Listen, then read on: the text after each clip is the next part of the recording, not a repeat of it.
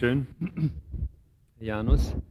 Äh, ich werde, diese Spekulationen sollen nicht umfassend sein, sondern ich werde eine bestimmte Hypothese, die in der, äh, die in der Psychoanalyse eine zentrale Rolle spielt, versuchen anzuwenden auf die Erklärung äh, von Phänomenen, äh, die wir von Schamanen kennen. Das ist die sogenannte Regressionshypothese, die also sagt, äh, dass der Mensch unter bestimmten Umständen auf frühere Erlebnismuster, Wahrnehmungsmuster zurückgreift oder in der psychoanalytischen Therapie ist es eher ein Zurückplumpsen, ein passives wird eher als ein pathologisches Phänomen gesehen.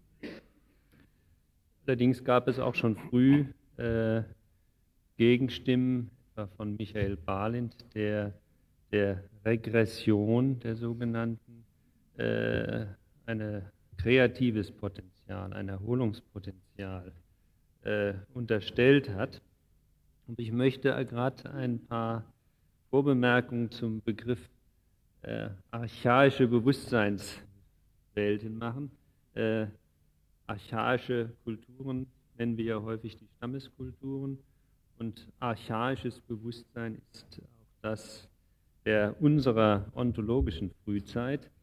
Äh, dieser Begriff archaisches Bewusstsein hat aber sicher so im allgemeinen Sprachgebrauch eher einen äh, pejorativen Anklang, und zwar so im Sinne von primitives Bewusstsein, undifferenziert, magisches Denken, äh, der Primärprozess, der von Freud genannt wurde, also das frühkindliche Denken, es wird da meist von Denken geredet, nicht von Erleben. Äh, etwas positiver vielleicht der Begriff dann, wenn man den Jungschen Begriff archetypisches Denken dazu nimmt, da geht es dann schon eher um äh, ja, gemeinsame Grundlagen äh, des Menschseins und Grundstrukturen. Trotzdem ist es, äh, auch wenn Sie die Literatur anschauen, gerade die ältere ethnologische oder auch die äh, psychoanalytische, die sich mit dem sogenannten primitiven Denken primitiver Völker, Anfang mit Freud beschäftigt. Sie finden immer wieder dieses, äh, in diese Richtung, das geht, je weiter man zurückgeht, sowohl in der Kultur, je primitiver, je archaischer die Kultur, desto dümmer im Grunde genommen werden die Leute. Und ähnlich ist es so, äh, je weiter wir zurückgehen in der Geschichte des der eigenen Entwicklung, desto dümmer und undifferenzierter wird es. Das ist natürlich offensichtlich betrachtet aus der Perspektive des äh, klaren Wachbewusstseins eines Akademikers äh, oder auch Nicht-Akademikers. Äh, ein Hund ist sicher primitiver als ein Mensch. Betrachten wir aber äh, sein Geruchsvermögen, dann ist der Mensch unendlich primitiv verglichen mit einem Hund. Ein Hund, etwa ein Bluthund, der die Fährte eines entlaufenen Sträflings verfolgt, hat, äh, hat ein Geruchsvermögen, das um den Faktor eine Million etwa stärker ist als das eines Menschen. Das heißt, ein Hund sieht mit der Nase. Das heißt, dies ist bereits eine andere Erlebnis- und Wahrnehmungswelt, wobei wir uns sicher nicht ohne weiteres vorstellen können, wie das ein Hund erlebt. Äh, die Hypothese, äh, um die es hier eben geht, ist die, äh, dass Schamanen unter anderem äh, ihre besonderen Möglichkeiten, die sie haben, ihre Fähigkeiten, auf die kommen werde, dadurch erreichen, dass sie mit bestimmten Techniken äh, die Bewusstseins- und Wahrnehmungswelten oder Möglichkeiten der Frühzeit des Menschen, der Säuglingszeit und wohl auch der Zeit vor der Geburt reaktivieren können, Elemente davon, und die dann aber integrieren können in ihre Erwachsenenfähigkeiten. Und zu dieser Hypothese will ich versuchen, ein paar Argumente zu liefern, dass das wenigstens ein, eine Erklärungslinie ist. Ich glaube nicht, dass es die einzige ist, die ausreicht. Äh, dass Geburt und Tod äh, für, die, für das Schamanewerden äh, zentral ist, das ist äh, immer wieder beschrieben worden und speziell Eliade hat es ja auch in den Mittelpunkt äh, seiner ganzen äh, äh, Darstellung des Schamanentums gestellt. Schamanen sind im Allgemeinen die zweimal Geborenen. Das heißt, die sterben einmal in diesem Leben und werden neu wiedergeboren mit diesen erneuerten Fähigkeiten. Das heißt, und im Ablauf könnte man sagen, äh, dieser äh, schematisch dargestellt, äh, vor diesem Tod, dem symbolischen, wie er meist genannt wird, steht eine Krankheit, häufig eine sehr schwere, die sogenannte Schamanenkrankheit, die mit einem Nahtoderlebnis verbunden sein kann, hier sitzt Holger Kalweit, der, glaube ich, der größte Spezialist ist auf diesem Forschungsgebiet. Und danach mit einer rituellen Wiedergeburt bei der Initiation. Dann ist der Schamane neu geboren. Ich will das ein wenig illustrieren, damit Sie vielleicht auch schon aus dem Text hören, dass äh, diese Krankheit der Tod, die Wiedergeburt, dass die sehr stark in der Metaphorik zumindest der äh, von realer Tod, von realer Geburt dargestellt werden. Ein Tamang-Schamane, äh, die Gruppe in Nepal, bei der ich längere Zeit äh, gearbeitet habe und wo ich Schamanen gut kennengelernt habe, der berichtet, im Jahr, bevor ich Schamane wurde, war ich sehr krank. März, April, Mai, Juni, Juli, August. Ich starb. Dann kam mein Atem wieder und ich merkte es noch gar nicht. Mein ganzer Körper war verschrumpelt. Ich konnte nicht aufstehen. Ich schiss auf die Decke da, wo ich lag. Andere mussten es beseitigen. Sozusagen wie ein Säugling. Zu der Zeit konnte ich das erste Mal die Erde und die Bäume sehen. Und Sie finden ähnliche Schilderungen äh, zahlreich. Ich könnte ein Beispiel bringen von einer äh, Zulu-Medizinfrau, die jahrelang krank war. Äh, es gibt auch äh, Berichte, dass so etwas wie ein Berufungserlebnis das oft in dieser Zeit stattfindet oder kurz danach bereits im Mutterleib stattfindet.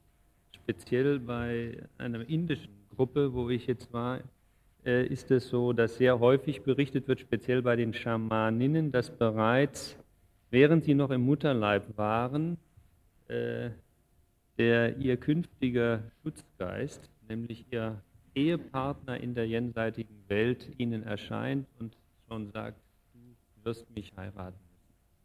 Das manifestiert sich dann natürlich oft in einem späteren Alter, häufig bei indischen äh, Völkern schon in der frühen Kindheit.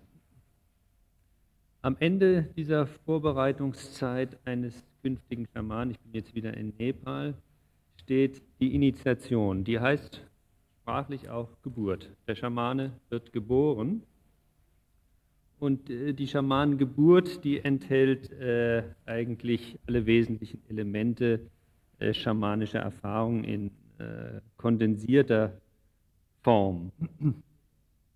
Und äh, es ist zwar, wird immer wieder, es ist natürlich eine rituelle Geburt und trotzdem sie, enthält sie doch äh, erstaunlich reale Elemente, realistische Elemente, die, äh, die auf eine Inszenierung der Geburt hinauslaufen. Zum Beispiel bei manchen Tamang ist es so, dass die in der letzten Zeit vor der Initiation äh, in ein äh, ja, in eine Behälter kommen, der heißt Guffa. Das ist ein umgebauter Kornspeicher.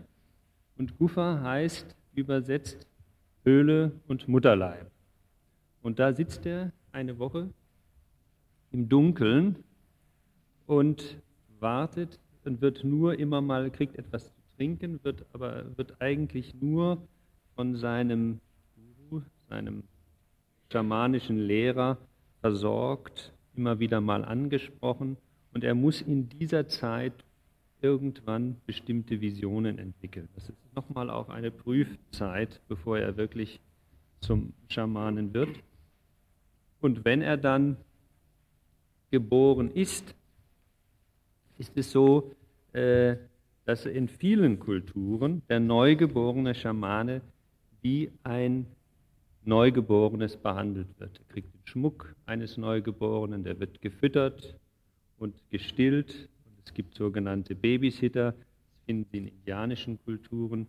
Äh, man findet zum Teil auch nur noch Relikte davon, aber es ist eigentlich immer etwas, was Sie eigentlich auch bei allen anderen Initiationen finden.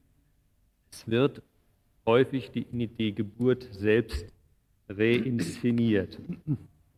Und die Frage, äh, um die es jetzt hier eigentlich geht, ist die, ob es jetzt nur eine symbolische, eine metaphorische Geburt ist oder ob tatsächlich äh, gewisse äh, Erlebnismuster der realen Geburt und der Zeit davor, also die im Gufa, im Mutterleib, wieder erlebt werden.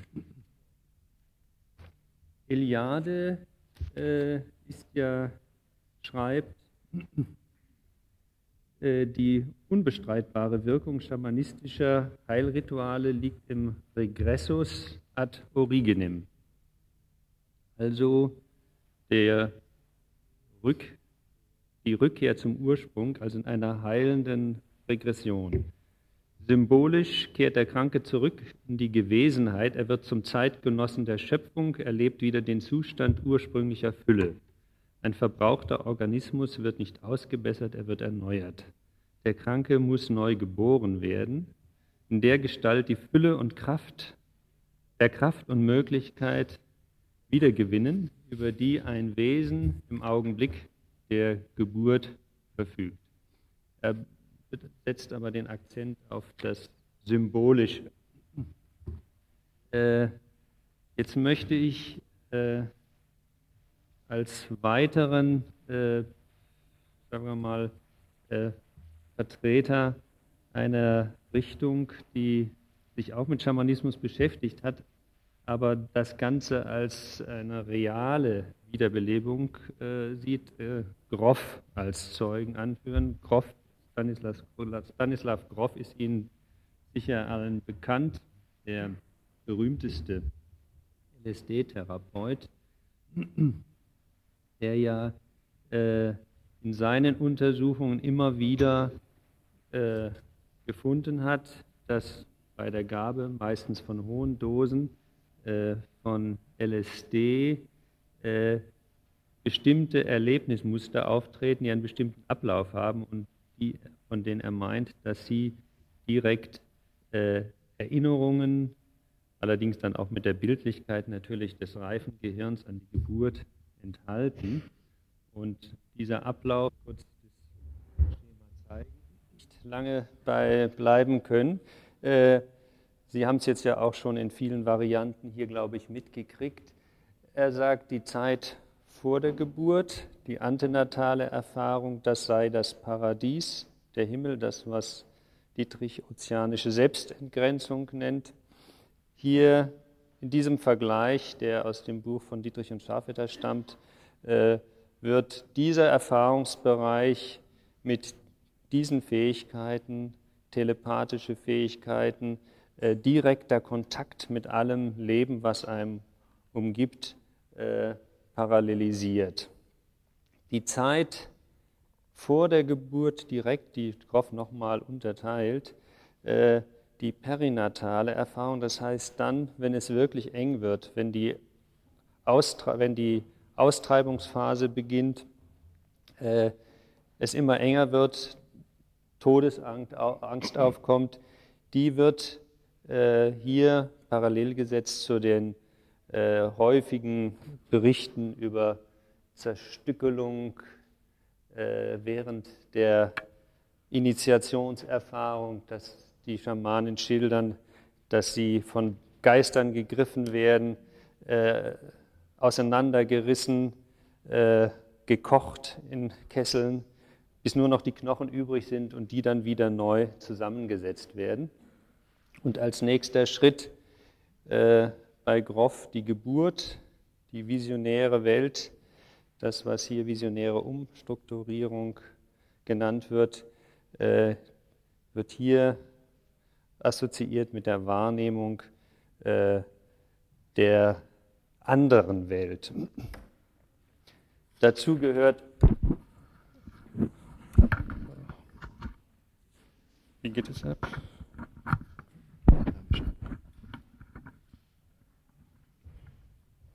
Dazu gehört auch, dass äh, bei der Himmelsreise etwa des Schamanen sehr häufig äh, Lichterfahrungen geschildert werden, die damit assoziiert werden. Ich kann jetzt ich, ich, äh, nur ein kurzes Beispiel mal versuchen, äh, Ihnen zu bringen, um zu, äh, ja, an dem eine der Fähigkeiten des Schamanen im Lichte dieser äh, Regressionshypothese angeschaut wird. Äh, ich hatte das vorhin schon, dieses Beispiel von dem Hund gebracht. Und ich bin äh, darauf gekommen, äh, mich mal mit dem Geruchsvermögen von Schamanen zu beschäftigen. Es ist häufig so, dass Schamanen, auch die ich gesehen habe, eine Krankheit im Innern des Patienten erschnüffeln. Sie riechen das, oft auch magisch verstärkt, äh, etwa durch den, durch den Schlägel ihrer Trommel. Und das tun sie zum Beispiel in Nepal nicht selten, indem sie den Tiergeist eines bestimmten Tieres, der ihnen zur Verfügung steht, inkarnieren, etwa den Wildschweingeist oder den Tigergeist, in den verwandeln sie sich, dann schnüffeln sie und erriechen auf diese Weise etwas tief im Innern des Kranken. Und wenn ich jetzt äh, davon ausgehe, jetzt nur im Rahmen dieser Hypothese, äh, dass möglicherweise auch hier ein altes, eine alte Wahrnehmungsfähigkeit, die erheblich stärker ist als beim Erwachsenen, reaktiviert wird, dann ist es nötig, sich kurz damit zu beschäftigen, wie es wohl mit dem Geschmacks- und dem Geruchssinn äh, in der Säuglings- und Fötalzeit bestellt ist. Um es kurz zu sagen, äh, die, das Geschmacksempfinden eines Föten ist mit großer Wahrscheinlichkeit sehr viel differenzierter als das eines erwachsenen Menschen, äh, was man bereits äh, daran sehen kann, dass die Zahl der Geschmacksnerven und Geschmacksknospen auf der Zunge erheblich größer ist als beim Erwachsenen, auch die absolute Zahl. Und wir wissen auch, darauf geht vielleicht auch noch Herr Krishan ein, dass äh, der Fötus sehr viel Fruchtwasser trinkt, wieder ausspuckt, dass er auf äh, Änderungen des Fruchtwassers, also wenn es etwas saurer wird oder sowas, mit Ekel reagiert. All das weiß man ja inzwischen durch Ultraschalluntersuchungen, Doppleruntersuchungen und ähnliches. Das heißt, äh, Geruch und Geschmack sind ja in der Frühzeit äh, noch nicht differenziert. Riechen im engeren Sinn kann er nicht, aber Schmecken und Riechen sind unmittelbar auch im Gehirn miteinander assoziiert. Äh, wir wissen, dass äh, nach der Geburt auch das Neugeborene äh, ein sehr feines Geruchsvermögen hat und ein Tuch, das die Mutter am Körper hatte, sofort unterscheiden kann von irgendeinem anderen, was wir sicher äh, als Erwachsene nicht mehr können. Ich kann das jetzt nicht vertiefen. Äh, ich möchte aber das mal einfach als Hypothese hinstellen. Diese Technik der Tierverwandlung in ein bestimmtes Tier, das für bestimmte Fähigkeiten trifft, äh, bestimmte Fähigkeiten verfügt, hat möglicherweise mit den Zweck, sich auch diese Eigenschaften zu verstärken. Es ist also eine besondere Form in diesem Regressionszustand, wie ich das jetzt nenne, zu geraten. Äh, wir wissen auch, dass unter bestimmten Umständen äh, auch das Geruchsvermögen des erwachsenen Menschen enorm gesteigert werden kann. Das heißt, es ist ein, eine Fähigkeit, die durchaus äh, nicht restlos verloren ist. Nur normalerweise man sagen, riechen wir nicht gut und es wäre auch sicher schlimm, wenn wir alles riechen müssten, was, was zu riechen ist auf dieser Welt. Äh, ich werde kurz eine äh, eine Stelle aus den, den berühmten neurologischen Fallgeschichten von Oliver Sacks zitieren, wo ein Medizinstudent äh, zu ihm kam, der berichtete, er habe geträumt, er sei ein Hund. Das war also ein Geruchstraum. Und als er erwachte, sagt er, da war ich in einer Welt unendlich vieler Gerüche, einer Welt, der alle anderen Wahrnehmungen, auch wenn sie verstärkt waren, vor der Intensität der Gerüche verblassten. Und all dies ging einher mit einer bebenden, lebhaften Emotion und einer seltsamen Sehnsucht nach einer verloren gegangenen Welt, die halb vergessen, halb erhalten geblieben war. Ich ging in eine Parfümerie, fuhr er fort. Ich habe Gerüche noch nie gut auseinanderhalten können, aber jetzt erkannte ich sie alle sofort und fand jeden einzigartig, jeder erinnerte mich an etwas, jeder war eine Welt für sich geblieben war.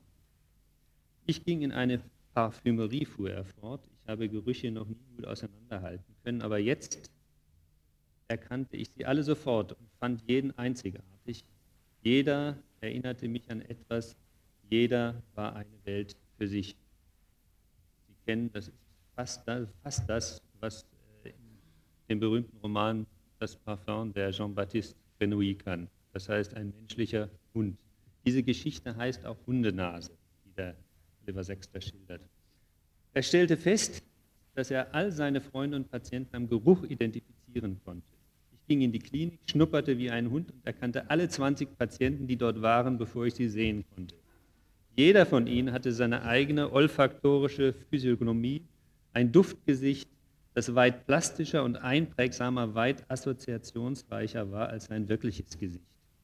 Er konnte ihre Gefühle, Angst, Zufriedenheit, sexuelle Erregung wie ein Hund riechen und so weiter. Er ging wie er sich auch in New York nur am Geruch orientieren konnte. Das ist also die Fallgeschichte von Oliver Sachs. Ich habe auch andere Wahrnehmungsphänomene, diese über äh, übernormalen, paranormalen Wahrnehmungsfähigkeiten von Schamanen, die sich speziell in der Diagnostik verwenden, in ähnlicher Weise untersucht, etwa das Sehen. Äh, da, ich kann da jetzt nicht äh, darauf eingehen, weil mir leider die Zeit wegrennt. Ich habe das als ein Beispiel gebracht, um mal zu sehen, ob man mit diesem methodischen Ansatz äh, weiterkommt. In diesem Fall scheint es mir ganz sinnvoll zu sein. Zum anderen ist es so, dass in den ganzen schamanischen äh, ja, Methoden, wozu ja besonders auch das Verlassen des Körpers mit der Seele und das Reisen in jenseitige Welten gehört, äh, viel äh, Attribute auftauchen, äh, die sehr leicht zu assoziieren sind mit dieser pränatalen Zeit. Es ist die berühmte Schnur mit der die Seele des Schamanen häufig verbunden ist, wenn sie auf Himmelsreise geht. Da ist es schwer, das mit der Nabelschnur zu assoziieren. Es wird bei Unterweltreisen, habe ich eine Schilderung von einem Schaman aus Nepal, der sagt, das ist zunächst wie wenn ich in einen Brunnen falle, ins Wasser falle. Auch das ist möglich, kann, kann man natürlich assoziieren mit der Geburtserfahrung, mit dem Tunnelerlebnis. Es gibt äh, die berühmten Kräfte, Siddhis, wie sie bei den Yogas heißen, zum Beispiel die Fähigkeit der Schamanen in diesem Zustand äh, Hitze zu ertragen, ohne sich zu verbrennen, oder auch Hitze zu erzeugen. Bei vielen Schamanen, speziell in den kälteren Regionen, äh, gehört es dazu, dass sie ihre Fähigkeiten zeigen, indem sie zum Beispiel sibirische Schamanen nackt in den Schnee gesetzt werden im Winter. Sie kriegen nasse Tücher aufgelegt und sie müssen diese Tücher durch Erzeugung körperlicher Hitze zum Trocknen bringen. Oft auch beobachtet worden, muss ich dazu sagen. Äh, Krishan hat die Hypothese aufgestellt, äh, dass hier die, äh, der, das Einsetzen der Thermoregulation, die erst nach der Geburt äh, einsetzt, eine Rolle spielt. Ich habe auch die Idee, dass möglicherweise die, die starke Reibungshitze die unter der Geburt bei der Austreibungsphase vielleicht auch eine Rolle spielt. Jetzt nur wieder in diesem Interpretationskontext. Äh, dass eine andere zentrale Fähigkeit oder die zentrale Fähigkeit aller Schamanen ist ihre Transformationsfähigkeit. Ich hatte schon gesagt, ein Schamane kann sich in einen Tiger verwandeln oder in einen Vogel, wenn er seine Himmelsreise macht. Dafür hat er die Vogelfedern auf dem Haupt. Das heißt, er kann eine Unzahl von Metamorphosen durchmachen, die natürlich auch in Form eines Kunstwerks sogar äh, inszeniert werden. Er kann sich in Tiere verwandeln, er kann sich sogar in Pflanzen verwandeln, er kann mit den Pflanzen kommunizieren, er kann mit Geistern, Göttern und er kann speziell mit den Toten kommunizieren. Diese besondere Fähigkeit, die ist vielleicht in Interpretationsrahmen jetzt nicht so ohne weiteres zu erklären. Da werde ich auch nicht darauf eingehen. Aber vielleicht könnte man mal annehmen, dass dieses, diese Transformationsfähigkeit, diese schnelle Wandlungsfähigkeit auch ein Reflex der unglaublich schnellen und zahlreichen Metamorphosen sind aus der Zeit von der Befruchtung über Embryonalzeit zum aquatischen Wesen im Mutterleib und dann nochmal die große Metamorphose, wo eigentlich die erste Leben vorbei ist. Der Mensch stirbt, weil er anfängt zu atmen, in eine neue Welt kommt. Ja? Also auch das, die, die Zahl und die Fähigkeit zur Metamorphosen, auch hier ein Rückgriff ist auf all dies, was einmal erlebt wurde. Äh, all das, kann man sagen, klingt ganz plausibel. Äh, die Prämisse bei all dem ist natürlich, dass diese Erlebnisstrukturen der Prä- und Perinatalzeit, über die wir ja inzwischen schon einiges wissen, erstens etwa so sind, wie ich das jetzt dargestellt habe. Zweitens, dass sie abgespeichert sind, sehr detailliert. Und drittens, dass sie abrufbar sind in Trance. Und zum Schluss möchte ich äh, hierzu ein paar Indizien liefern, äh, die das vielleicht noch etwas belegen. Das Ganze, wir, ich würde sagen, der Normalverbraucher äh, meint, weiß besser als viele Ärzte und Psychologen, dass auch frühe Erfahrungen irgendwie gespeichert sind. Wir Psychoanalytiker haben damit zu tun. Wir haben immer das Problem, dass die bewusste Erinnerung irgendwo äh, im dritten Lebensjahr oder so aufhört. Und davor ist die Frühzeit. Das heißt, mit dem normalen Zugriff auf die Gedächtnisspeicher kommen wir eigentlich nicht weiter zurück. Möglicherweise in Träumen. Und da gibt es ja nun inzwischen auch einige äh, Hypothesen, äh, dass für diese Frühzeit, in der das Neokort, das, das Großhirn noch nicht ausgereift ist, eben die Speicher woanders liegen, nämlich in tieferen Schichten, speziell im limbischen System. Und, das, und die sind nicht direkt mit den normalen Mitteln des Alltagsbewusstseins abrufbar.